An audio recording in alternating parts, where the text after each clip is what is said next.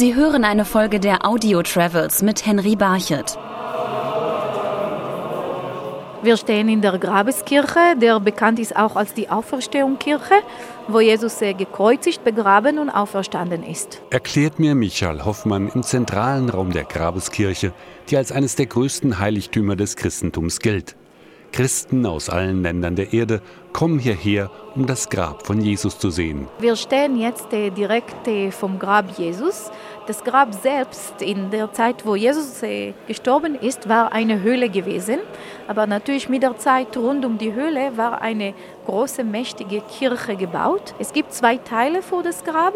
Ein Teil, der Eingang, wird von den griechisch-russisch-orthodox beherrscht und der andere Teil, der hintere Teil des Grabes, wird von der koptischen Kirche beherrscht. Das Grab von Jesus ist in der Kirche von einer Rotunde geschützt. In kleinen Gruppen dürfen die wartenden Gläubigen auf einer schmalen Treppe hinabsteigen. Man sieht einfach eine Höhle, wie es zur Zeit Christi war, und in der Höhle eine Nische, wo man die Leiche gelegen hat. Er ist als ein edler Mann begraben worden, weil einer von seinen Anhängern war ein reicher Mann, Josef von Arimathea. Und das Grab gehörte eigentlich Josef aus Arimathea. Er hat es ihm zur Verfügung gestellt. Zu Zeiten von Jesus lag das Gelände, auf der die Grabeskirche heute steht, außerhalb der Stadt. Hier soll der Hügel gelegen haben, auf dem Jesus gekreuzigt wurde.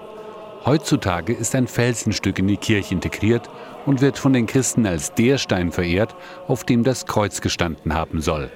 Stefan Bouillard leitet das österreichische Hospiz in Jerusalem, das ganz in der Nähe der Grabeskirche zu finden ist. Die Grabeskirche liegt auch auf dem Weg zu meinem Supermarkt. Ja? Also ich habe im Vergleich zu vielen, vielen anderen das Privileg, öfters daran vorbeigehen zu können. Ich muss gestehen, das ist der Grundgedanke, der mir jedes Mal kommt, wenn ich daran vorübergehe. Mein Glaube hat einen sehr persönlich personalen Gott als sein Gegenüber, der tatsächlich hier greifbar ist. Das österreichische Hospiz liegt direkt an der Via Dolorosa, der Straße, durch die Jesus sein Kreuz tragen musste. Die Via Dolorosa liegt äh, im arabisch-muslimischen Viertel, beginnend beim Löwentor und endet bei der Grabeskirche.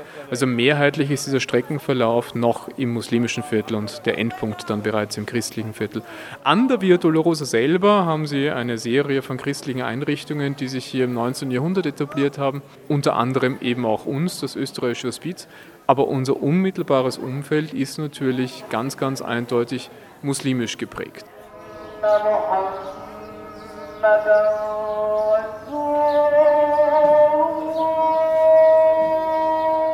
Vielen christlichen Pilgern, die den Leidensweg Christi nachgehen wollen, fällt es schwer, sich hier in eine besinnliche Stimmung zu versetzen. Michal Hoffmann versteht das. Es kann nicht aussehen wie vor 2000 Jahren. Aber wenn man durch die Via Dolorosa geht, dann für viele Christen ist es ein bisschen verwirrend, weil entlang die Via Dolorosa, da sind sehr viele Geschäfte, das ist ein Bazar. Und normalerweise besonders die Europäer-Christen sind gewohnt, dass wenn man in heiligere Ort geht, dann hat man diese Ruhe, diese Geistlichkeit und nicht viele empfinden das auf die Via Dolorosa. Aber ich sage etwas anderes. Auch wenn Jesus von den Römern zum Kreuz geführt worden ist, die Römer haben ihn durch die Stadt geschleppt. Warum? Weil sie wollten einfach die Leute zeigen, schau mal, was passiert zu jemandem, der gegen den römischen Reich sich äußert. Die wollten die Leute eine Lehre beibringen. Und deshalb, wenn die Christen kommen und machen den Via Dolorosa, sie sollen sich nicht ärgern wegen die Geschäfte, sondern eher zu denken, dass auch zur Zeit Jesus war genauso gewesen. Auf dem Ölberg an dessen Fuße sich Jesus zum letzten Mal mit seinen Jüngern traf, rollen Reisebusse an, machen Touristen Selfies vor dem Panorama der Stadt. Vom besinnlichen Innehalten merkt man auch hier wenig. Auf dem Ölberg äh, kann man auf einer Seite sehr viele Olivenbäume sehen, aber auf der anderen Seite, da gibt es sehr viele Häuser. Zur Zeit Jesus muss man sich vorstellen, der Ölberg war kaum bewohnt, gab vielleicht ein Dorf hier, ein Dorf hier, ein Dorf da. Es war ein bisschen außerhalb der Stadt Jerusalem, aber natürlich heute, der Ölberg ist Teil von der Stadt Jerusalem und weil die Stadt Jerusalem wächst, wir haben fast 900.000 Einwohner, dann es ist mehr bebaut und da sind sehr viele Häuser, als es, als es zur Zeit Jesus war. Ein bisschen ruhiger ist es im Garten Gethsemane am Fuße des Ölbergs. Dort, wo den Evangelien nach Jesus betete, bevor er von Judas verraten wurde und von den Abgesandten des Hohepriesters verhaftet wurde. Garten Gethsemane. Dort befindet sich heute eine wunderschöne Kirche.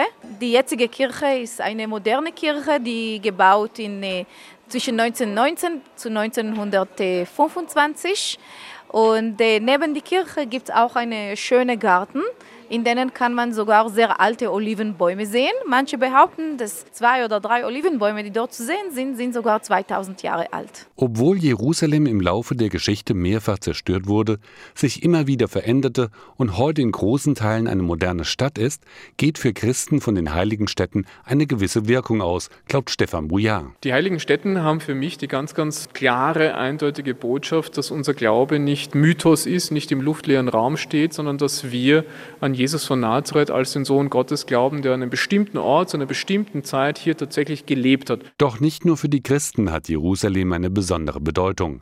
Auch Juden und Muslime beanspruchen heilige Stätten wie den Tempelberg und die Klagemauer für sich. Das kann zu Spannungen führen, die unterschwellig überall in der Stadt zu spüren sind. Die Religion spielt hier äh, natürlich eine sehr große Rolle, weil die Menschen, sehr viele sind gottgläubig. Und natürlich jede Religion denkt, okay, ich habe das Recht hier, besonders weil die Religionen sind äh, monotheistisch und jeder denkt, das gehört mir, das gehört mir. So man kann sagen, dass auf einer Seite es macht das Leben schwieriger, weil jede Religion hat Anspruch auf bestimmte Plätze und zum Beispiel, wie wir auf dem Tempelberg sehen, da haben äh, Moslem und Juden den Anspruch und das bringt zu Spannungen. Für Werner Lowall von der liberal-jüdischen Gemeinde in Jerusalem ist der Dialog zwischen den Religionen der einzige Weg, um Konflikte beizulegen, bevor sie eskalieren. Sie können in Jerusalem leicht zusammenkommen mit Christen, Moslems und allen anderen Religionen, wenn sie interessiert sind. Nicht? Ihm pflichtet auch Michael Hoffmann bei. Die drei Religionen müssen hier nebeneinander leben. Ich denke, trotz der Schwierigkeiten, wir schaffen es mehr oder weniger zu regeln, dadurch, dass man sieht, dass äh, trotz der Spannungen die Leute können hier leben und leben hier sogar gerne. Denn im Endeffekt ist Jerusalem eine Stadt mit hoher Lebensqualität, findet Werner Lowall. Eine der schönsten Städte der Welt und Sie können das heute genießen, sowohl in der Altstadt wie in der Neustadt, ne? die äh, schönen Blicke. Teilweise glauben Sie, Sie sind im biblischen Jerusalem, andererseits glauben Sie, Sie sind in einer modernen Stadt und die wunderbaren Hügel drumherum. Wunderschöne Stadt. Und Klima, ausgezeichntes Klima. Ne? Nie zu kalt, nie zu heiß. Und egal, welcher Religion man angehört, bietet eine Reise nach Jerusalem auch ein wenig die Chance, den Weg zu sich selbst zu finden. Sie hörten eine Folge der Audio Travels mit Henry Barchet.